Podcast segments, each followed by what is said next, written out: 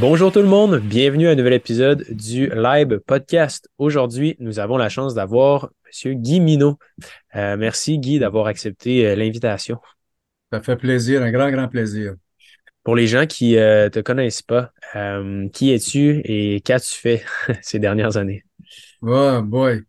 père de trois beaux enfants, cinq petits-enfants, beaucoup de plaisir, beaucoup de joie, beaucoup d'amour, mais à part ça, moi, j'ai enseigné trop longtemps au niveau universitaire en économie, en finance, en placement, 32 ans au total. J'ai pris une pré-retraite. Puis en 1994, j'ai commencé à donner des formations un peu partout à des euh, conseillers en épargne collective, des planificateurs financiers, des grandes moyennes entreprises, un peu des gens qui voulaient entendre des choses sur l'activité économique, boursière, les placements.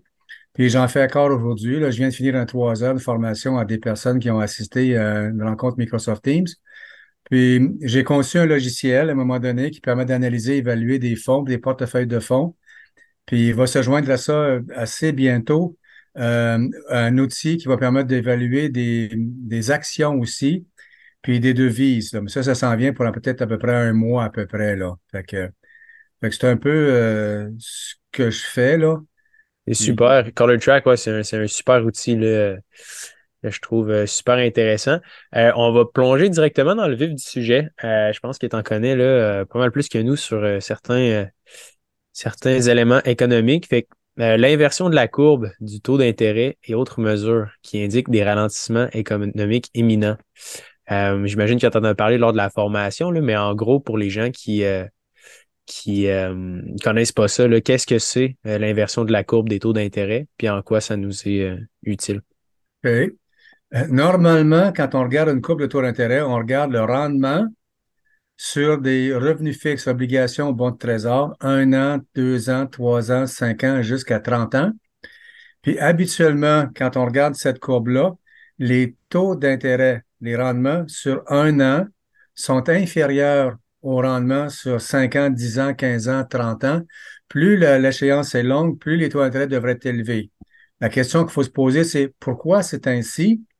Ben moi, là, si je veux placer, mettons, des, de l'argent dans des bons trésors d'obligations sur une période de 10 ans ou 15 ans ou 20 ans, je veux que le rendement soit suffisamment élevé pour compenser le risque d'inflation sur cette période de 10 ans, sur une période de 10 ans, ou compenser le fait que peut-être l'entreprise, si c'est une entreprise ou qu'il y a quelqu'un qui soit en défaut de paiement puis je me fasse pas rembourser. Ça fait que ça, ça veut dire ça que normalement, les rendements sont plus élevés sur les échéances long terme que court terme.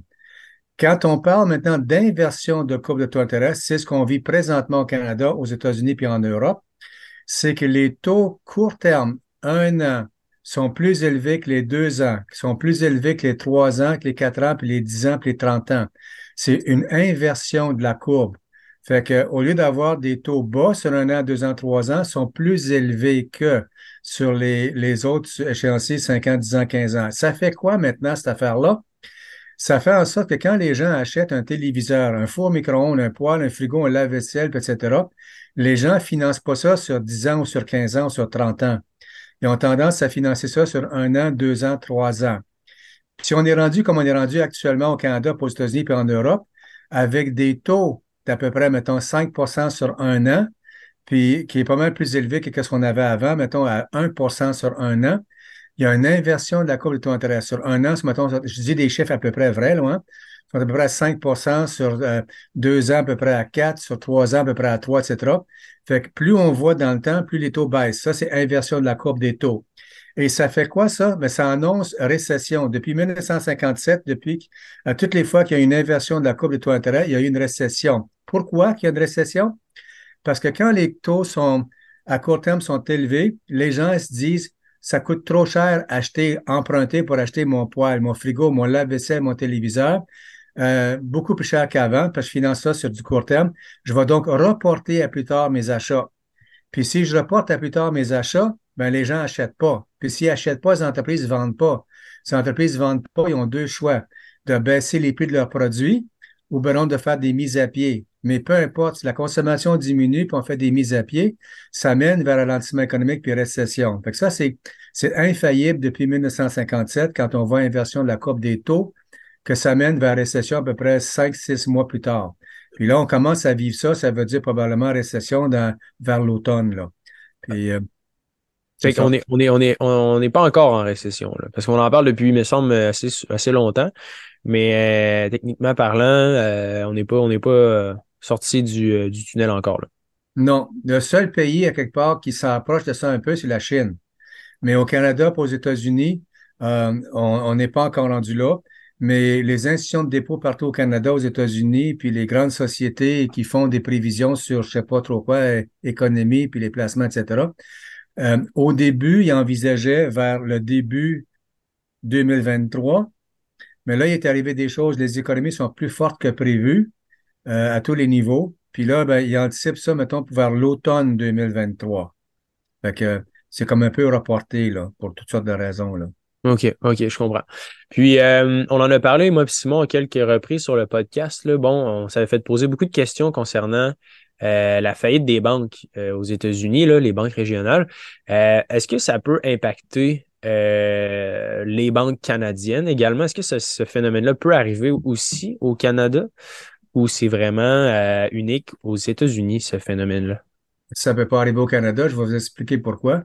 Les banques américaines sont dans un système qu'on appelle des banques unitaires, un peu comme des franchises. OK. Et euh, ça, ça veut dire ça que il y a, en 1984, il y avait 14 000 quelques banques indépendantes. C'est, ça peut être des petits commerces. Il y en a des gros aussi, là des commerces indépendants.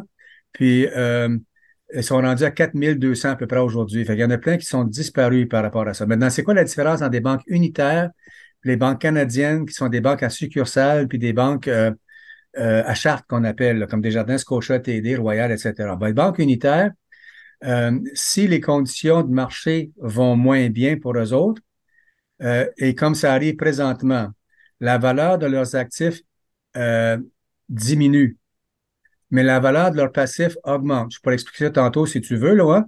mais la valeur de leurs actifs diminue, puis la valeur de leur passif augmente. Puis vu que c'est comme des entreprises indépendantes, elles peuvent faire faillite. C'est pas comme un McDo, là. Ben oui, c'est comme un McDo, c'est comme une franchise. Un McDo, si vous êtes à Montréal, peut-être, vous autres, je sais pas, mais mettons, il y a un McDo chez vous.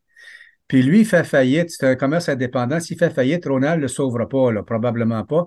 Il va faire faillite. C'est la même chose aux États-Unis. Chase Manhattan, supposons Citicorp, supposons, puis d'autres grandes, euh, Morgan Stanley, des grandes banques, ils ont comme des fois, mettons, des, des, franchisés. Et les franchisés, comme les McDo, peuvent faire faillite, puis les grandes banques, peut-être, ils sauveront pas. Ça peut arriver aux États-Unis et comme c'est là, il y a plusieurs, plusieurs petites banques euh, indépendantes qui sont en difficulté financière, puis les gens ont peur. Puis quand j'ai dit peur, une peur, c'est pire qu'une peur. Au Canada, on a des banques à charte. C'est très différent comme fonctionnement, puis je vais donner des exemples avec des chiffres à peu près exacts. Banque Royale, à peu près comme 1200 succursales d'un bout du pays à l'autre. À tout moment, il peut y avoir 200 succursales qui opèrent à perte, mais ils ne fermeront pas ces succursales-là parce que ce sont leurs vaches à lait. Là, tu vas dire, ben ouais, il a fumé du bon, lui, là, là? Il est en train de dire qu'il y a des succursales qui opèrent à perte, puis ils les fermeront pas parce que ce sont ces vaches à lait. Oui, j'explique pourquoi. C'est parce que dans les succursales qui opèrent à perte, ça veut dire ça que, excusez-moi, il y a beaucoup plus de gens qui déposent de l'argent. Puis quand les gens déposent de l'argent, il faut que la succursale paye des intérêts sur ces dépôts-là. Mais il n'y a pas beaucoup de gens qui empruntent l'argent. Puis la succursale fait son argent, quand elle prête de l'argent, maison, voiture, chalet. Fait que s'il y a beaucoup d'argent, de personnes qui, qui déposent, il faut qu'elle donne beaucoup de sous aux déposants. S'il y a personne à peu près qui emprunte, elle n'a pas de revenus. Elle est en déficit d'opération. Mais la Banque royale ne fermera pas ces succursales-là parce que ce qu'elle va faire, c'est qu'elle va prendre les dépôts excédentaires qui sont dans ces banques-là, puis elle va être transférée à d'autres succursales de la Banque royale au Canada qui, eux autres, manquent des dépôts pour faire des prêts parce qu'il y a des succursales qui manquent de dépôts pour faire des prêts. On a besoin de dépôts pour faire des prêts. Fait qu'il y a un switch qui se fait d'une banque qui est déficitaire vers des banques qui sont qui opèrent à profit. Là. Et, donc, chez nous, on peut pas faire faillite. On a des normes de la réglementation aussi de la Banque du Canada qui sont différentes qu'aux États-Unis. Ça peut pas arriver. Est-ce que ça peut arriver en Europe? Oui. En Europe aussi, c'est un peu comme des banques unitaires aux États-Unis, là, des indépendantes. Ça pourrait arriver en Europe aussi. Puis on en a vu quelques-unes qui ont été sur le bord de la faillite puis qui ont été rachetées par d'autres pour éviter ce genre de truc-là. Là. Ce qui arrive aussi aux États-Unis, pour répondre peut-être euh, à une autre question que tu vas me poser, que tu n'auras pas besoin de la poser, puis je vais y répondre. comme c'est là depuis un mois, il y a à peu près comme 400 milliards de dollars de dépôts qui sont sortis de ces petites banques-là. Puis là, il faut se poser la question de savoir d'où va cet argent-là. Où va ces 400 milliards-là? C'est beaucoup de sous. Il y a une partie qui s'en va à la bourse, mais pas n'importe où à la bourse. Il y a une partie qui s'en va en crypto-monnaie, puis il y a une partie qui s'en va dans l'or. Maintenant, où est-ce que ça va au niveau des bourses?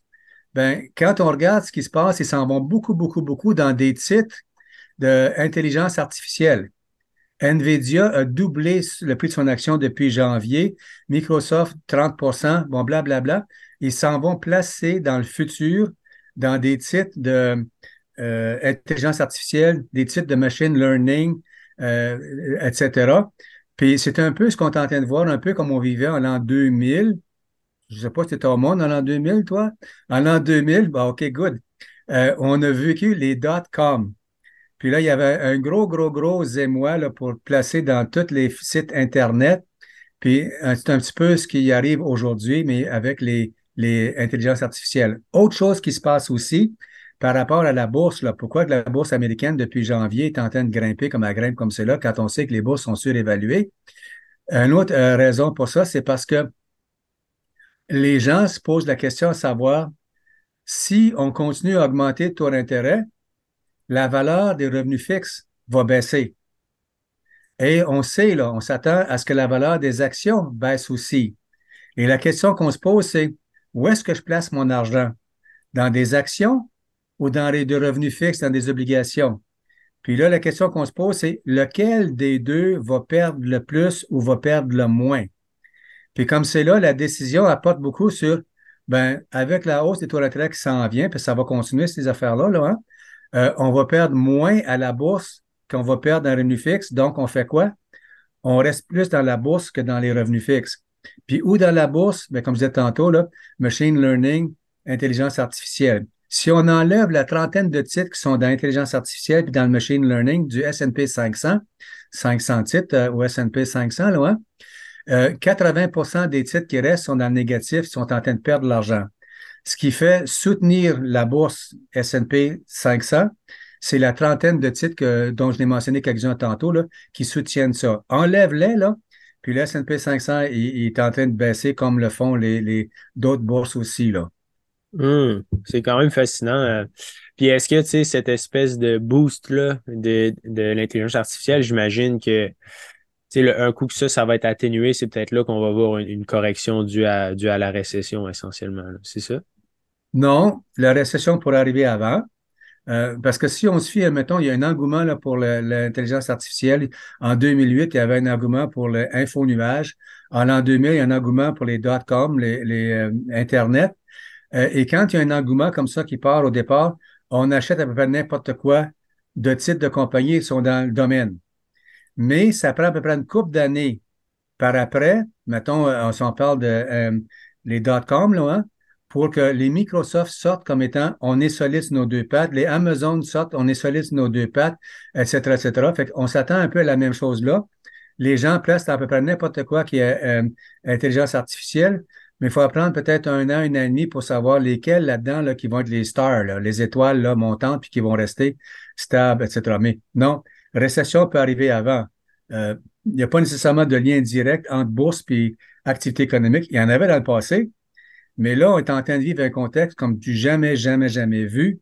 Puis quand je dis du jamais vu, on n'a jamais vécu en même temps des taux d'intérêt qui augmentent, l'inflation qui est élevée, euh, les, bourses qui se sont enlevées, les, les, euh, les titres que j'ai mentionnés tantôt à intelligence artificielle, ils sont dans le négatif, sont en train de planter, sont en train de chuter. Puis en même temps, récession possible. Ça, c'est du jamais vu, cette affaire-là. Puis là, à travers tout, tout ça, il faut essayer de voir, trouver des titres ou trouver des fonds comme un placement, si les gens placent dans des fonds, qui performent bien, taux d'intérêt haussier, inflation élevée, euh, euh, des secteurs de, des bourses qui baissent, puis en même temps, récession possible. Ça, c'est le défi, là. Ouais. ouais. Et avec Color Track, c'est un petit peu ça qui, qui vous êtes en mesure de faire ou? Oui, avec Color Track, on regarde une vingtaine de mesures. Je viens d'en mentionner quatre. Je vais vous en mentionner trois, quatre autres, dix autres si vous voulez, mais dix c'est trop. Mettons deux, trois autres. Euh, on cherche des produits, mettons des fonds avec ColorTrack, qui, quand ils vont baisser, ils vont baisser moins souvent que la moyenne des fonds de la catégorie. Fait si c'est un fonds action canadienne, on cherche un fonds qui va baisser moins souvent que le S&P TSX. On cherche des fonds euh, américains qui vont baisser moins souvent que le S&P 500. Ça, c'est un qui baisse moins souvent. Deuxièmement, quand ils baissent, on cherche des fonds qui vont baisser moins que les autres de la catégorie. Non seulement qui vont baisser moins souvent, mais qui vont baisser moins. Et en même temps, on cherche des fonds et des produits qui vont récupérer leur argent plus rapidement que la moyenne de leur catégorie. Fait que, fait qu'on a une vingtaine de mesures comme ça qui nous permettent d'identifier les beaux fonds puis distinguer des beaux fonds des bouffons. Fait qu'on on fait ce genre de, de trucs-là, là, nous autres. Là. des, des beaux fonds, des bouffons. oui, oui, oui. oui. Excellent. Euh, ensuite de ça, il y avait, bon, il y avait un paquet de sujets là, intéressants. Sim, est-ce que tu avais une question avant que je continue avec les. Euh, les, je, euh, je vous écoute. Parfait. Euh... Ouais, ça, ça pourrait être intéressant de parler de ça. Euh... L'après-pandémie, l'endettement des gouvernements, la Chine. où est-ce qu'on en est rendu sur ce dossier-là? C'est quoi ton, ton opinion par rapport à tout ça? OK. Euh, si on parle, mettons, d'endettement, puis on va commencer euh, aux États-Unis par avant parler de la Chine puis de, du Zimbabwe, là, etc. Là, hein. euh, quand on regarde l'endettement des pays, on regarde la dette par rapport au PIB. Japon a le record, 240% de sa dette, c'est 240% de son PIB. Et ça, ça veut dire ça, que ses dépenses sont deux fois et demi chiffrons plus élevées que son PIB. C'est grave, là. Puis ils ont beaucoup de difficultés à vendre des obligations et des bons trésors pour financer leurs dépenses en réseau routier, infrastructure, puis euh, payer des pensions des personnes plus âgées, etc. Bon. Euh, les États-Unis, en ce moment, sont rendus à 106% au Canada, 88% Puis, quand on regarde ce qui se passe aux États-Unis, parce qu'on a parlé, on parle depuis quelques jours loin de, de refinancement de la dette, est-ce qu'ils euh, vont être en défaut de paiement, pas en défaut de paiement, etc. ça arrivera probablement pas euh, qui sont en défaut de paiement, mais s'il était en défaut de paiement, ça, ça serait catastrophique pour les Américains pour toutes sortes de raisons que je ne pense pas mentionner pour l'instant, mais on peut si on veut. Là, hein. euh, puis Jeannette Yellen, qui est la trésorière américaine, avait fixé comme date première le 1er janvier 2023. Après ça, elle se révisait de mois en mois, puis elle était rendue au 1er juin pour passer ce nouveau projet de, de budget-là. Là. Puis là, on est rendu au 5 juin.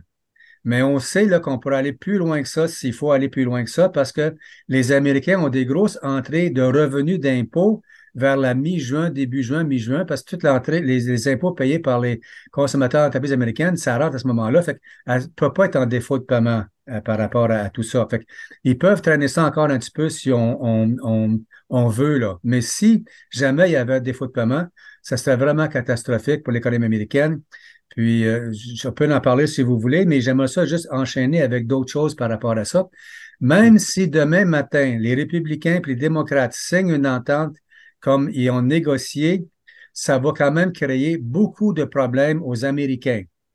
Puis des fois, je dis nos amis ricains, là. Puis des fois, je dis nos amis requins, ça dépend des situations, là. Hein?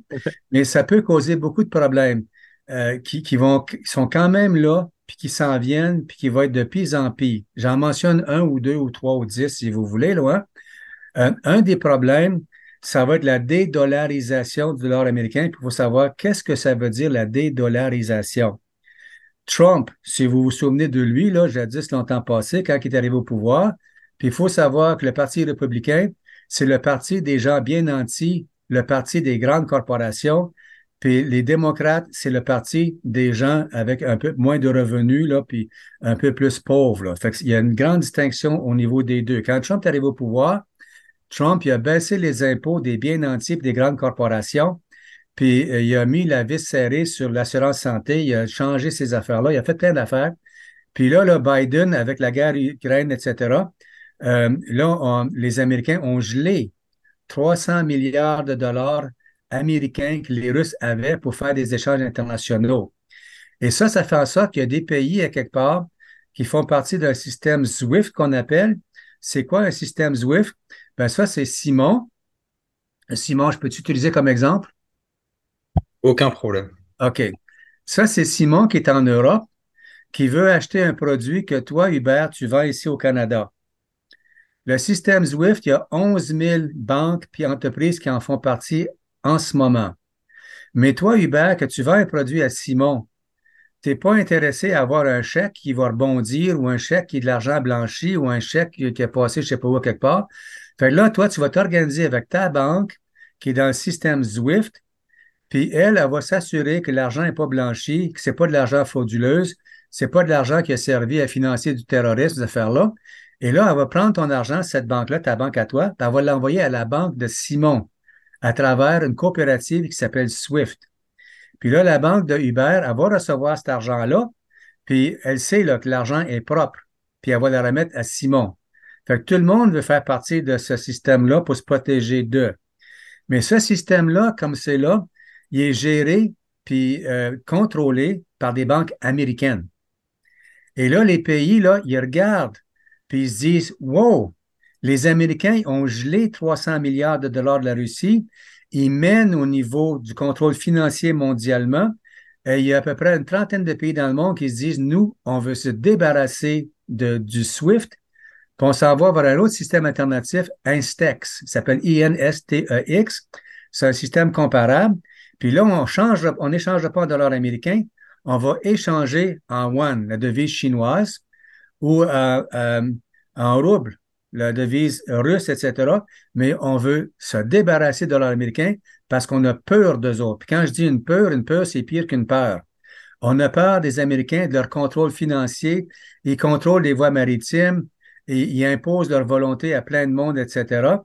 Fait que là, il y a les BRIC qu'on appelle B-R-I-C-S, que c'est le Brésil, la Russie, les Indes, la Chine, S pour l'Afrique du Sud, puis on peut avoir BRIC plus euh, à peu près 26 autres pays qui s'adjoignent à ça pour dire on va créer un système financier alternatif au dollar américain, incluant les pays OPEP, production de pétrole, les Émirats, etc., bon, blablabla, tout ça.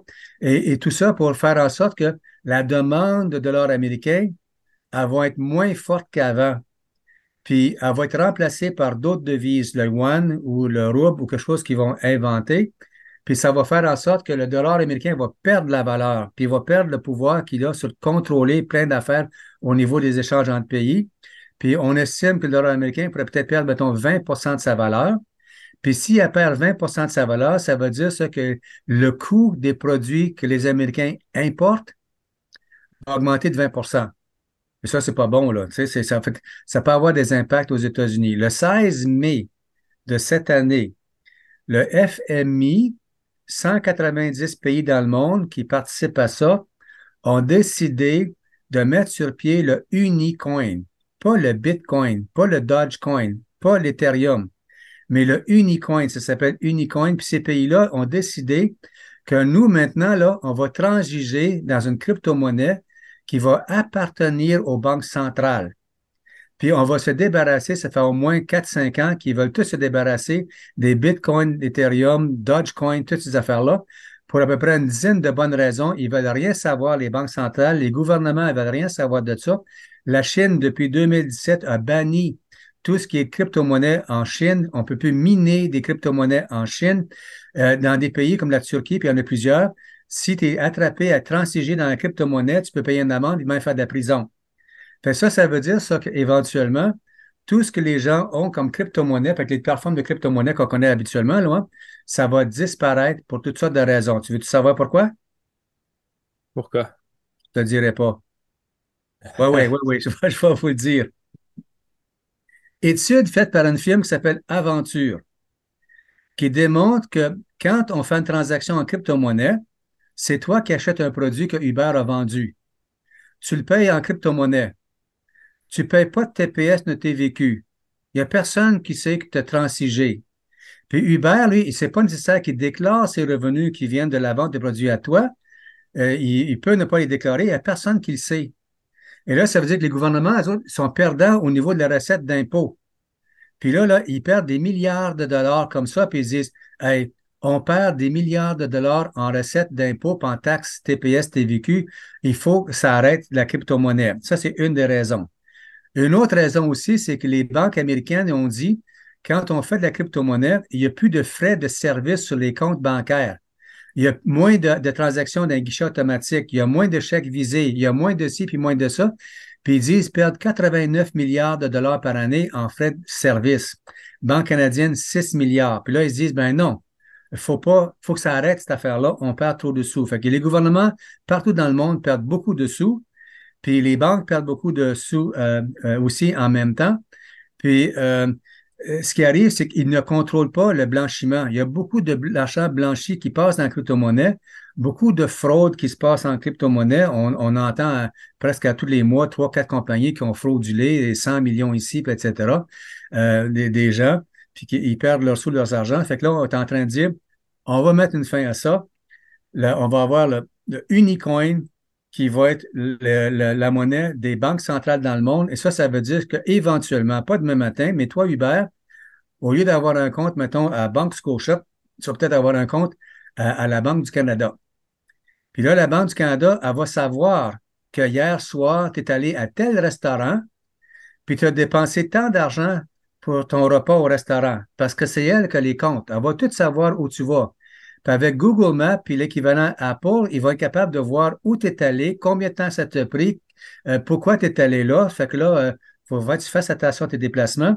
Puis la Banque du Canada va pouvoir, si elle veut, si tu dois de l'argent sur une amende que tu n'as pas payée, ben, ils vont être capables de prendre l'argent de ton compte et payer ton amende. Tu as des arrérages d'impôts, ils vont pouvoir prendre l'argent de ton compte et payer tes arrérages d'impôts. Fait ça, là, c'est grave, cette affaire-là. C'est que ça brime beaucoup les libertés des personnes, etc. Fait que là, c'est le pendant d'eux. Mais ils vont finir par tout savoir. Je ne mentionne pas toutes les raisons pour, que, pour lesquelles ce n'est pas nécessairement bon pour nous autres, un unicoin, là, mais c'est bon pour les gouvernements. Euh, j'arrête là pour l'instant. Est-ce que euh, c'est super intéressant? C'est la première fois que j'entends parler justement du fameux unicoin. Euh, est-ce que, parce que tu sais, le Bitcoin, au contraire, c'est justement de ne pas impliquer les gouvernements puis que ça soit. Fait que l'unicoin, c'est comme un peu l'inverse, si on veut, du, du, Bitcoin. Mais est-ce que c'est quelque chose qui est inévitable qui va arriver ou c'est encore dans, en phase euh, théorique, là, ce fameux, euh, ce fameux coin-là? Le 16 mai, il y a à peu près une, quinzaine de jours, hein? Ouais. Ça a passé au FMI. On votait, oui, on, on avance là-dedans, oui, on fait ça. C'est sûr que ça ne se fera pas demain matin. Ça peut prendre peut-être, mettons, un an avant que ça soit en vigueur, puis tous les systèmes soient placés en place parce qu'il y, a quand même des arrimages à faire. Le premier questionnement, c'est de savoir qu'est-ce qu'on fait avec les banques. Il y a eux autres, on va passer complètement à côté des banques et les frais de service à faire là. Comment est-ce qu'on peut les impliquer là-dedans pour pas qu'il y ait des banques qui fassent faillite, pour quand même qu'il y ait des frais de service? ça, c'est un problème problématique qu'ils qui, qui, vont avoir. Qu'est-ce qu'on va faire aussi avec les gens qui ont déjà de la crypto-monnaie, Bitcoin, etc., etc. Euh, ce qu'on fait comme en Turquie, puis on dit, bon, ben, demain matin, là, hein, euh, les bitcoins, ça n'existe plus chez nous. Si vous n'en aviez là-dedans, vous perdez vos 10 000 vos 100 000 c'est perdu. Bye, bye, bye, bye, bye, bye, bye. Puis il y a plusieurs pays là, qui ont fait en sorte, jusqu'à date, à ce jour, là, par rapport à la crypto-monnaie. Fait qu'il y a quand même des problématiques à régler. Mais tout ce que je peux dire, c'est qu'il y a la volonté de 190 pays puis de banques centrales dans le monde qui ont dit, on veut le Unicoin. Puis le sigle du Unicoin, ça va être UMU. UMU. Euh, bon, il y a des lettres, des noms associés à ça, là, hein? Mais c'est sûr que moi, je pense, mon opinion à moi, d'ici un an, là, on devrait avoir réglé des problèmes de la mise en place de ça, puis de tout ce qui virevote autour de ça. Puis d'ici un an, toi, là, Hubert, là, tu ne pourras plus aller nulle part sans que la Banque du le sache. Puis si tu avais oublié de. Euh, euh, aussi, Hubert, Simon avait oublié de, euh, de déclarer des revenus, ben là, il peut plus oublier parce que la banque, elle va le savoir. Puis toi, si tu as passé à côté de payer TPS, TVQ, la Banque du Canada, exemple, elle va le savoir aussi que tu n'as pas payé tes affaires, etc. Ça fait que là, c'est une façon de pogner tout le monde, là. Il y a des avantages, mais il y a aussi des graves inconvénients. Ouais, c'est fou quand même. On se croirait dans un régime euh, vraiment plus dictatorial avec un système comme ça en place. Tout à fait, tout à fait. Moi, ça fait depuis que je suis gamin, donc j'ai 35 ans maintenant, que j'entends parler de ça. En France, euh, bon, en 2000 et quelques, ils ont mis l'euro. Donc moi, j'ai vécu les francs français, donc les francs et l'euro. Puis ça a été le Brexit après en 2018 où l'Angleterre est sortie de l'euro. Puis euh, à date, l'euro n'a pas été un grand succès, mais ça fait longtemps que j'entends parler de gouvernement mondial et que j'entends parler de monnaie mondiale. À date, pour l'instant, euh, je pense que ça va être ça va être compliqué. Puis vous dites un an, moi je pense que dans dix ans on s'assera ensemble puis on se dira c'est toujours pas fait. Je pense un peu comme les voitures électriques. Euh, moi en 2000 on disait que les voitures allaient voler, j'étais tout content puis finalement bah on n'y est pas encore. Donc je sais pas à quel point ça va s'accélérer, à quel point il y a des lobbies un peu partout, mais c'est super intéressant de voir les plans du du, du FMI. Je pense que c'est le Fonds monétaire international si ma mémoire est bonne. Euh, puis d'ailleurs, le président était un Français qui a été accusé de fraude, etc., qui s'est fait sortir du FMI. Donc, à, à, voir un peu, euh, l'avenir nous le dira, mais oui, c'est très, très, très intéressant. Mais tu sais, Simon, il y a des enjeux importants. Les gouvernements perdent des centaines de milliards de dollars par année, puis je ne penserais pas qu'ils accepteraient qu'on fasse ça pour encore un autre dix ans. Là. Tu ils veulent régler ça. En même temps, des choses que je n'ai pas mentionnées, quand il y a de la crypto-monnaie comme Bitcoin, etc., ils ne contrôlent plus la masse monétaire. Parce que si on veut augmenter ton intérêt, il faut diminuer le montant d'argent en circulation. Si on veut baisser ton intérêt, il faut augmenter le montant d'argent en circulation. Mais s'ils ne savent pas combien il y a d'argent dans des bitcoins, exemple, ils ne savent pas combien de monnaie y a en circulation et ils perdent le contrôle de la masse monétaire, le contrôle des taux d'intérêt, le contrôle de la consommation de la part des, des, consommateurs, des entreprises, puis un peu partout. Puis moi, je ne penserais pas qu'ils attendent 10 ans, qu'ils vont toffer ça pendant 10 ans à, avec, à perdre tous ces contrôles-là. Là. Moi, euh, ça fait depuis cinq ans que la Chine en parle. Ça fait depuis trois ans que les Américains en parlent, qui font des études avec le Massachusetts Institute of Technology aux États-Unis pour savoir qu'est-ce qu'on fait, qu'est-ce qu'on fait. Euh, Tim McLeff, le gouverneur de la Banque du Canada, dit il faut que ça remplace Jérôme Powell aux États-Unis, il faut remplacer. Christiane Lagarde en Europe, il faut remplacer.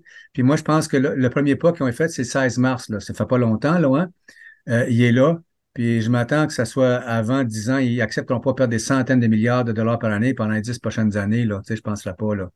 Je sais pas, je pense qu'on a vu le Bitcoin connaître une grosse. Euh, puis je pense que tous nos auditeurs ont acheté du Bitcoin, puis que maintenant ils en achètent plus. Euh, en tout cas, tous tous les gens à qui on parle, je pense qu'il y a une grosse effervescence du Bitcoin qui a beaucoup baissé maintenant. Euh, moi, j'en fais partie. Hubert, je sais pas. Vous, Guy, je le sais pas. Mais je sais que dans mon entourage, puis on a quand même un gros réseau dans le milieu financier. Euh, de, de, pas mal de monde assez jeune, donc on va dire, mettons les 25-45, euh, j'en connais de moins en moins maintenant qui investissent. Ils ont mis un 5000, il est mort vers 2-3 000, puis ils laissent le, ils ne ressortent pas. Puis il y en a beaucoup, euh, j'écoute encore la télévision française pour euh, rester proche de mes racines. Puis il y en a beaucoup qui disent qu'au lieu que le FMI se mette là-dedans et qui parle de justement le Brexit et le, gouvernement mondial et la monnaie mondiale, beaucoup mentionnent bah, pourquoi ils vont pas taper sur les 50 milliards qu'on perd par année euh, d'évasion fiscale des riches qui payent pas leurs impôts et qui font évasion ou évitement, on pourra en débattre. mais c'est plutôt dans, dans le sens combien de temps ça va prendre avant qu'ils puissent mettre ça, puis que tous les pays euh, embarquent. Puis en même temps, mon autre pensée, donc on va dire, j'ai cette pensée-là, puis l'autre me dit en même temps, ils ont pu fermer avec la Covid le monde entier. En deux semaines, tout était fermé. Donc ça peut aller très vite, comme vous dites, comme ça peut des fois être barré à d'autres, euh, avec d'autres enjeux vu que c'est mondial, mais c'est, c'est très clairement un dossier à suivre en tout cas. Oui, mais tu sais, mais moi, j'ai dit un an. Ça pourrait être, mettons, un an et deux jours, là, tu sais, euh, quelque chose comme ça. oui, mais comme moi, j'ai dit ah dix ans, ça pourrait être cinq ans. oui, oui. Mais et puis, quand même, j'ai dit tantôt, il y a quand même des problématiques à, régler, là, tu sais. Qu'est-ce qu'on fait avec les banques actuelles? Hmm. On fait quoi avec ça, là, tu sais? Puis, euh, il y a d'autres problématiques aussi, là. Ça peut peut-être prendre un bon moment, mais au moins, il y a une volonté de la part de plein de pays de faire ça. Puis, il y a une dizaine de pays présentement. C'est un crime de détenir de la, de, la crypto-monnaie. Puis, tu hmm. te fais attraper étranger là-dedans tu payes des amendes ou tu fais de la prison. Faire de la prison parce que c'est de la crypto-monnaie, il faut y songer quand même deux, trois fois là, avant, de, avant de faire ça. Là. Oh, Next question. Oui, euh, ça va tomber sur euh, les, crises de l'énergie. On en a parlé un peu euh, au dernier podcast, mais je serais curieux de t'entendre. réchauffement des climats et leur impact sur l'inflation à venir. OK, ça, c'est deux choses distinctes et séparées. Mettons le, réchauffement climatique, du climat, là, OK? comme c'est là, il y a des endroits dans le monde où il y a des sécheresses où il n'y en avait jamais vu avant. Ça détruit les récoltes. Puis il y a des pluies torrentielles dans des régions où il n'y en avait pas avant. Puis ça aussi, ça détruit des récoltes. Et on s'attend à ce que mettons, pour les récoltes qu'on va avoir à l'automne 2023, pas là, là, 2023, qu'il y ait beaucoup moins de céréales. Je parle pas des crac-crocs, là, je parle d'avoine, seigle, sarrasin, foin, etc., là, hein, euh, euh, sur, les marchés. Puis s'il y a de, beaucoup moins de ce genre de céréales-là sur les marchés, ben c'est sûr que on utilise ces céréales-là pour nourrir les cochons, nourrir les vaches, nourrir les poules. Ça va coûter plus cher nourrir ces, ces animaux-là. Et le prix de ces animaux-là, de la viande, devrait augmenter. Et par ricochet, le prix des œufs, du beurre, du lait, etc., ça aussi, ça devrait augmenter. c'est une des raisons euh, pour lesquelles ça peut augmenter, c'est le réchauffement euh, climatique, les pluies torrentielles, des sécheresses. Une deuxième raison pour laquelle ça devrait augmenter, c'est que la Russie, c'est le plus gros vendeur, exportateur de fertilisants au monde. Et là, ils ont décidé de ne plus vendre de fertilisants aux pays ennemis. Et par pays ennemis, on parle des pays de, de l'Europe, Canada et États-Unis. Puis là, il y a des cultivateurs qui se disent Ouais, mais ouais, mais ouais, mais moi, j'ai besoin des fertilisants pour avoir deux récoltes par année. Là, si j'ai pas ça, je vais en avoir juste une. Parce que c'est peut-être pas une bonne, belle récolte, ça peut être une récolte piteux-pitou à quelque part. Puis peut-être mes pommes vont pousser moins bien, ou mes oranges, ou mes ci, ou mes ça. Fait là, ils anticipent à cause de la pénurie de fertilisants, parce que c'est la Russie qui est le plus gros exportateur d'eux, que les récoltes soient moins bonnes qu'avant et ça, ça se traduit encore par des hausses de prix ou même des pénuries de certains produits dans certaines épiceries là, euh, euh, euh qu'on peut voir ça. Fait que ça, c'est les effets au niveau du réchauffement climatique en France, parce que là, Simon, il parle de la France. Moi, j'aime beaucoup C'est dans l'air, j'aime beaucoup TV5 comme, euh, émission de télévision. Je sais pas si ça tu regardes, toi, un peu, là. En tout cas, moi, j'aime beaucoup ce genre de truc-là. Puis en France, ce qu'ils ont décidé de faire, c'est de produire des légumes dans leur saison et non hors leur saison. Les choux, on peut faire ça l'hiver, mais pas des tomates, ça coûte trop cher. Des tomates, on va faire ça l'été.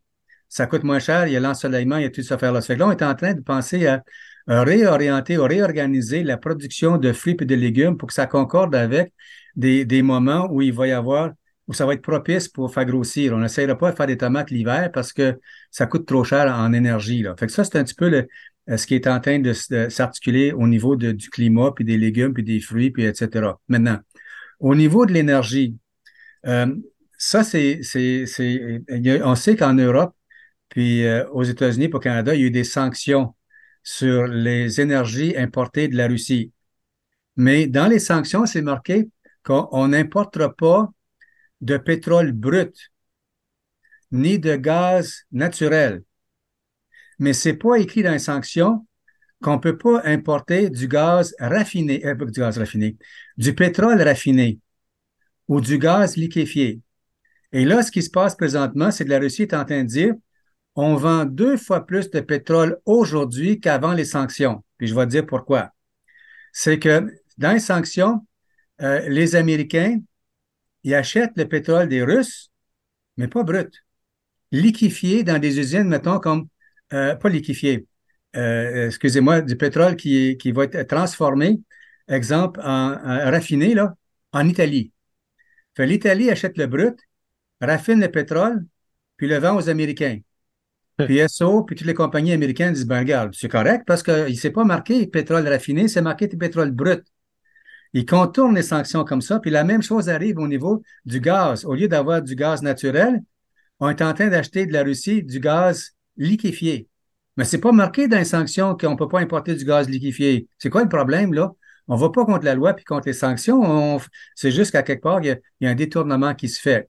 Et en même temps, on sait que depuis la pandémie, la Chine, les Indes, puis d'autres pays ont presque doublé leur consommation de pétrole qui vient de la Russie. La Russie, comment ça s'appelle? Donc, Poutine est en train de dire, ben moi, là, au niveau du pétrole, là, ça me dérange pas. J'ai deux fois plus de revenus aujourd'hui que j'en avais avant pour les raisons que je viens de mentionner. Tu sais euh, c'est ça. Fait que, euh, puis en même temps aussi, il faut savoir que le pétrole qui vient de certaines régions de l'Ural euh, en Russie, c'est un pétrole que les Russes pourraient vendre 20 pièces du baril, puis encore être sur le bord de la rentabilité. Puis à 60 pièces du baril, comme les Européens ont dit, les Russes disent, ben, regarde, c'est pas bien grave, 60 pièces, on fait quand même 40 pièces du baril, là. C'est pas comme s'ils étaient en train de nous écraser puis on était en train de mourir. Là. On n'est pas en train de s'écraser puis mourir. On pourrait descendre jusqu'à 20 pièces, mais on peut pas avec le Brent puis on peut pas, avec le WTI aux États-Unis, descendre à 20 pièces. Ça fait que puis les Russes ont déjà vendu du pétrole, si on a quelques années, à 8 pièces du baril. C'est juste pour dire, regarde, gna, gna, gna, gna, gna. Ça fait que euh, les sanctions, ça marche pas aussi bien que les médias chez nous laisseraient sous, euh, sous-entendre. Là. Les, ça va beaucoup mieux. Euh, euh, la dernière chose que je vais mentionner par rapport à ça, les sanctions, la, devise, le rouble en Russie. Quand les Américains ont gelé 300 milliards de dollars, puis ils ont dit au pays, ben, on ne transige plus avec la Russie au niveau des produits qu'on va importer, on en importe moins à faire là. Les autres, ils se disaient, les Américains, la valeur du rouble, va baisser. Parce que plus personne achète le rouble pour payer pour les devis, pour les, aliments puis les biens e-, exportés.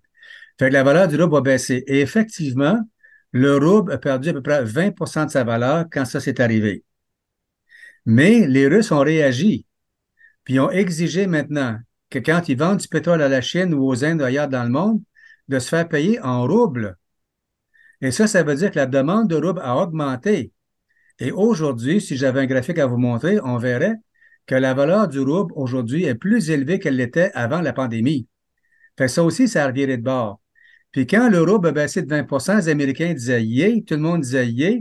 Ça, ça veut dire que les produits qu'ils vont importer vont coûter 20% plus cher, ils vont avoir au moins de l'inflation d'au moins 20% mais aujourd'hui, il vaut plus le rouble qu'avant. La... Coûter plus cher pour les produits importés, ça leur coûte moins cher.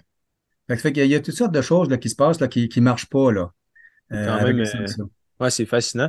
Puis pour le, le garde-manger de l'Europe, l'Ukraine, dans tout ça, est-ce que ça va affecter aussi notre, mode de vie euh, au Canada puis aux États-Unis ou? Oui, ça peut avoir des impacts parce que si on prend ensemble les céréales produits par l'Ukraine puis produits par la Russie, puis on regarde les exportations de l'Ukraine et de la Russie, c'est 33% des céréales mondiales. Demain matin, les Russes décident de bloquer euh, le, transport de céréales vers les pays de l'Afrique, supposons, comme ils ont fait au début, là, hein, mettre un embargo là-dessus, euh, c'est sûr que les prix des céréales va grimper, va augmenter. Et en même temps, on sait qu'il n'y a pas beaucoup d'Ukrainiens en ce moment là, qui sont sur leur terre agricole en train de faire marcher tracteurs puis euh, tout ce que tu voudras. Là. il y a des bombes qui s'en viennent, il y a des drones qui sont là, tout le kit. Puis on ne fait pas beaucoup de ce genre de trucs-là. Puis même si on le faisait, ben, les Russes s'en approprient. Puis ils vendent ça à la Chine, ils vendent ça aux Indes, ils vendent ça à leurs pays amis et aux autres. Là, hein. Fait que ça, ça veut dire ça que euh, on anticipe, puis c'est un chiffre qu'on anticipe, là, qu'il va y avoir à peu près comme 20 millions d'Africains qui vont mourir de faim cette année. Euh, pas nécessairement parce qu'il va y avoir une pénurie de céréales, mais c'est parce qu'ils n'auront pas l'argent pour les acheter. Si les prix des céréales grimpent trop, au Venezuela, exemple, puis en Argentine, les prix des produits de cette année ont grimpé de 110 puis 105% puis si ça continue à faire ça pour eux autres, ben là, c'est pas parce qu'il va y avoir une pénurie d'eux qu'ils vont mourir de faim, mais parce qu'ils n'ont pas d'argent pour les acheter, ces affaires-là. Là. Tu sais, c'est quand même un problème complexe, là. Mais, mais les Russes sortent un peu d'une certaine manière gagnants de tout ça aussi, là. Euh, fascinant. Oui. Puis ce qu'ils ne vendaient pas, euh, ils sont en train de prendre les céréales euh, ukrainiens ils les volent. C'est un grand mot, ils les volent, puis ils les vendent à leurs amis, la Chine, puis les Indes, puis d'autres pays, une vingtaine de pays qui s'entourent de ça. Là. Fait ouais. c'est ça.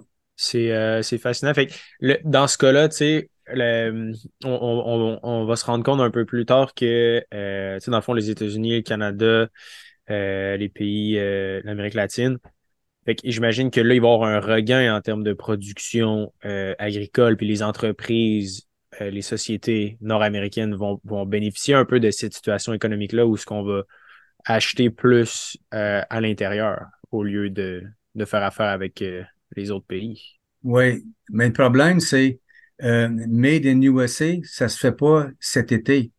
Ça va prendre un certain moment là, des subventions puis de l'aide gouvernementale pour dire aux cultivateurs euh, au lieu de faire pousser telle, telle affaire, faisons pousser telle autre chose qu'on a besoin. Là. Ça, ça va, ça va prendre un certain moment avant de s'ajuster pour faire ce genre de, de changement au niveau des récoltes, au niveau de la production, ainsi de suite, etc. Puis une des choses qu'on se rend compte, c'est que les Américains, je parle des Américains là, dominaient la scène financière au monde. Mais ce sont les pays, le BRIC plus que je disais tantôt, la trentaine de pays, qui ont les commodités, mais ne dominent pas financièrement. Les commodités, ça veut dire que c'est autres qui ont l'acier, le nickel, le cuivre, puis tous les autres produits de commodités qu'on peut avoir, ils les ont. Puis là, ils sont en train de s'organiser pour être capable d'avoir le système financier pour transiger entre eux sans transiger les dollars américains à travers le système qui s'appelle Instex. Mais aux États-Unis, ils ont un contrôle financier en ce moment, mais ils ne peuvent pas faire pousser des commodités. Ça ne se fait pas pousser sur les commodités, les ressources naturelles, puis tout ce que tu voudrais faire là.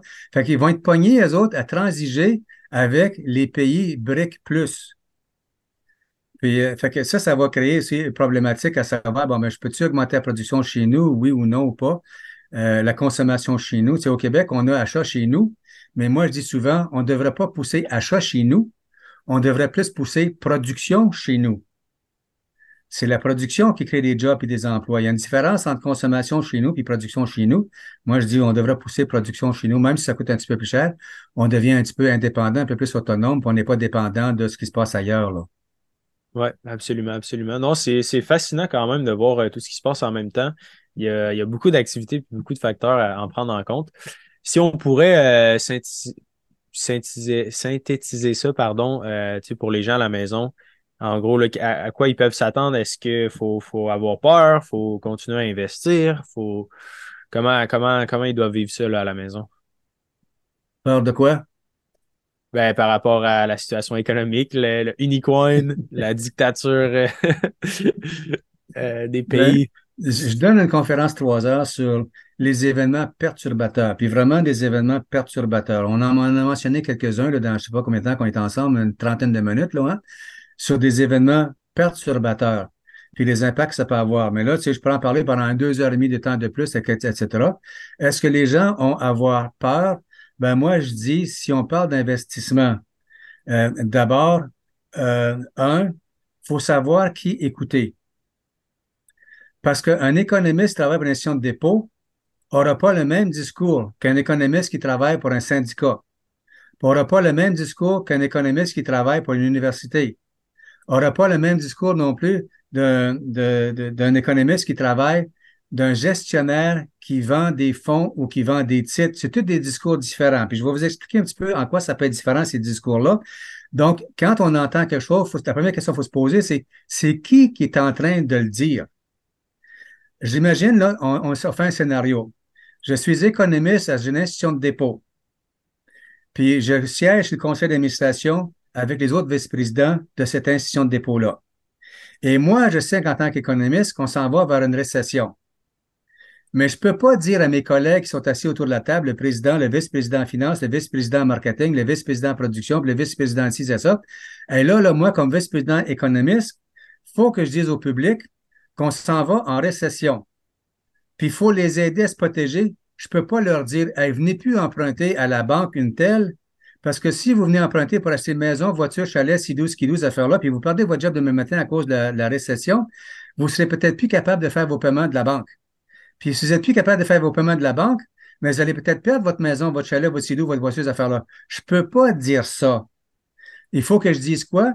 C'est beau, c'est beau, c'est beau, c'est beau. Pour encourager les gens à venir emprunter pour acheter. Puis si à un moment donné, ils perdent leur job, ben too bad. Voyez-vous là comment ça se passe, etc. Fait la première question qu'il faut se poser, c'est qui est en train de dire. Donnez un autre exemple aussi. Par rapport à l'inflation. À chaque fin de mois, au début d'un mois, journaux, radio, TV, euh, revues, etc. Ils regardent l'inflation, puis ils regardent l'indice des prix à la consommation. Comme c'est là est en train de baisser aux États-Unis pour Canada, puis là, tout le monde est en train de dire les taux d'intérêt vont baisser, yeah, yeah, yeah, yeah, yeah, yeah, yeah. Faux. Pourquoi c'est faux?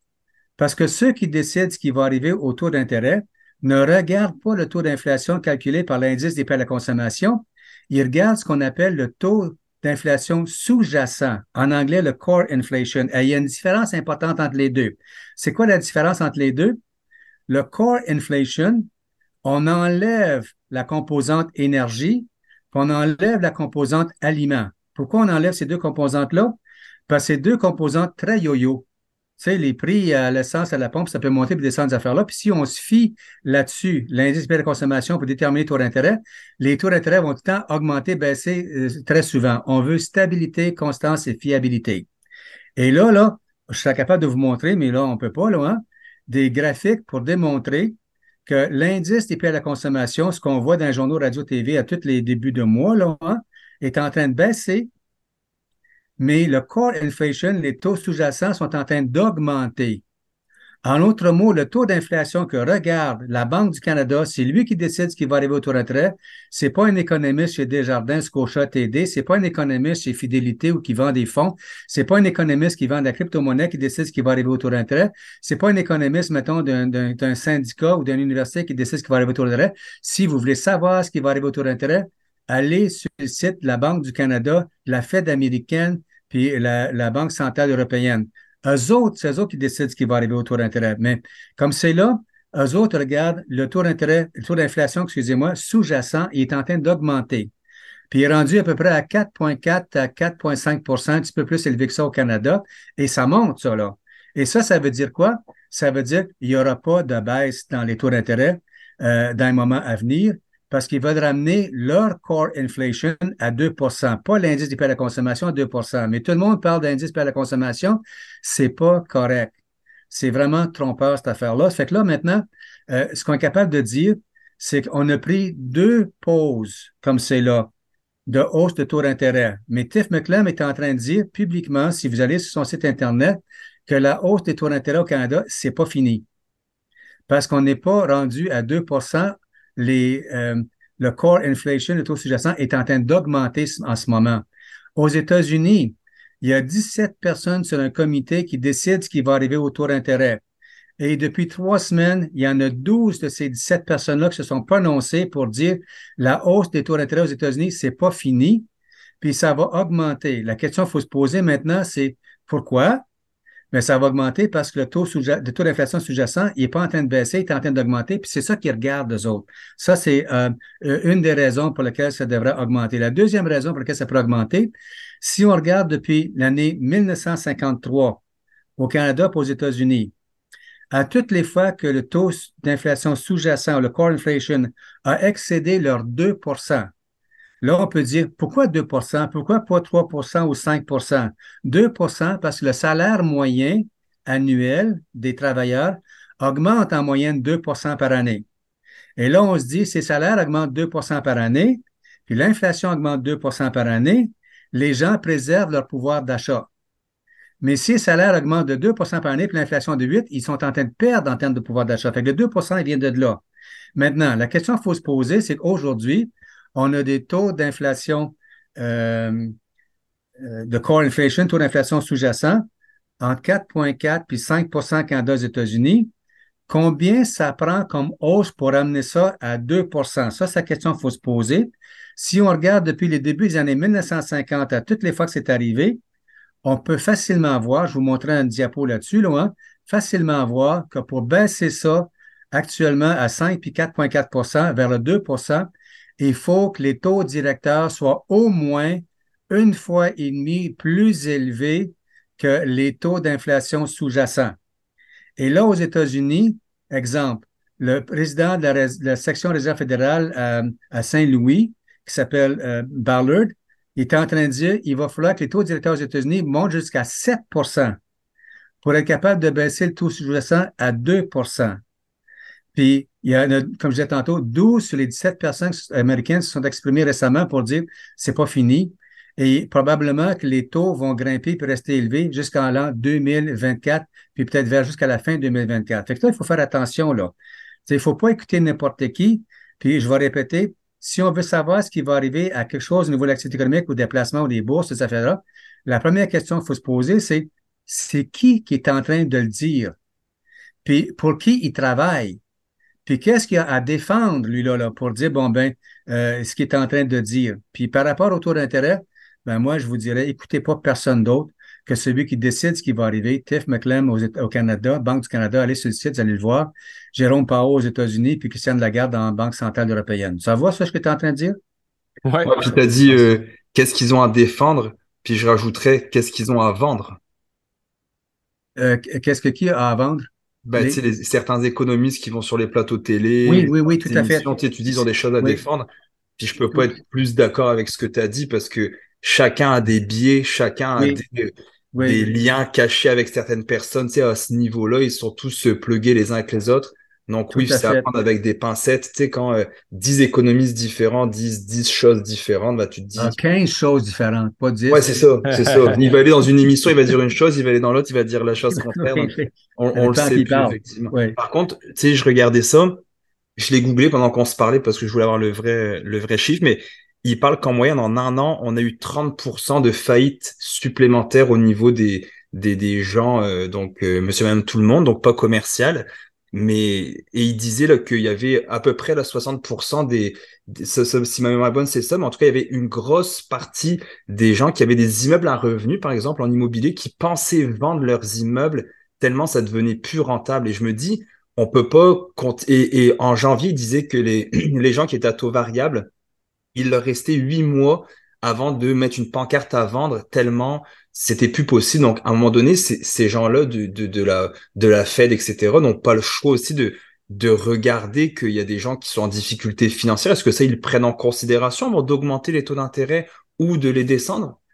Oui, mais je vais vous dire dans quelle façon c'est pris dans l'intérêt. À toutes les fois qu'on a des bonnes nouvelles, mettons, aux États-Unis sur l'économie, sur les emplois, on a créé tant d'emplois, le taux de chômage est stable ou il a baissé, l'économie, va bien, ça veut dire ça que pour les taux d'intérêt, ça va aller mal.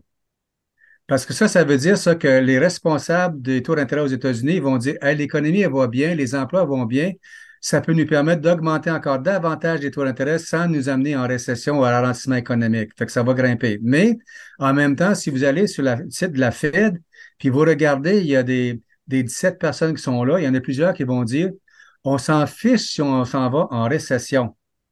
Ce qui est important, c'est lutter contre l'inflation. On ne peut pas avoir de l'inflation à des taux qu'on a comme ça là. Les, la plupart des personnes vont perdre en termes de pouvoir d'achat, puis ils vont rater le savon à un moment donné, puis ils ne pourront pas faire d'autre chose que, que de, de, de, de, faire des choix d'achat de, produits qu'ils ne peuvent pas. Là. Fait que euh, oui, ils sont en train de dire si ça nous amène en récession, ben tout bad. C'est ça.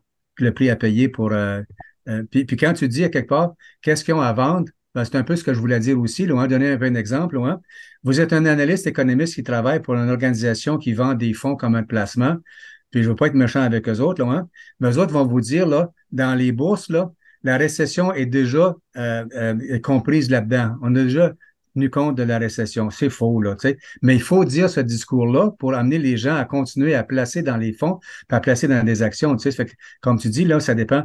Qu'est-ce qu'ils ont à vendre, puis c'est qui qui donne rien. C'est pour ça que je dis, première question qu'il faut se poser, c'est, c'est qui qui est en train de le dire, là? C'est qui qui parle, là? Puis, euh, ouais. Cool. Ben, merci, Guy. Euh, ouais, merci infiniment, Guy. Euh, c'était fascinant. c'était le fun de t'avoir sur le podcast, de parler un peu plus d'économie. Je pense que ça fera c'est certainement, euh, ça va piquer la curiosité, je pense, de beaucoup de gens dans notre communauté. Puis euh, voilà, je te remercie euh, infiniment d'être venu sur le podcast. Oui, mais merci à vous aussi. Puis juste pour finir cette affaire-là, s'il y a des gens chez vous, investisseurs, des gens qui font partie de votre groupe, qui à un moment donné aimeraient ça voir plus de choses au niveau des placements, ben, on peut m'appeler, on peut faire un Zoom avec ces personnes-là, on peut parler davantage de placements, là. Tu sais, pas parler nécessairement d'économie, puis des crypto-monnaies, puis des affaires-là, mais vraiment, vraiment des placements, là. Est-ce que les bourses sont surévaluées? Comment on fait pour le savoir?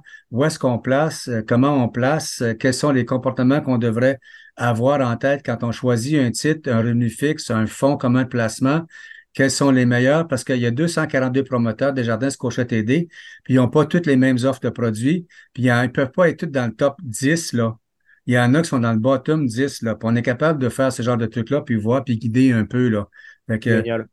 Puis on, pourrait faire ça si ça vous tente à un moment donné. Là. On pourrait même euh, organiser un webinaire là, directement sur, ces, sur ce sujet-là. Je pense que ça pourrait être intéressant. Euh, on pourrait avoir, euh, tu sais, s'il y a assez de gens là, sur le podcast qui, sont intéressés, d'habitude, on est environ entre 200 et 500 personnes à ces webinaires-là. Fait que je pense que ça pourrait être le fun, là, Guy, pour organiser ça ensemble puis faire ça là, en live avec les personnes. Tout à fait. C'est beau. Ben, merci beaucoup, et bonne fin d'après-midi à vous. Merci à vous et tout le monde. On se dit à la semaine prochaine.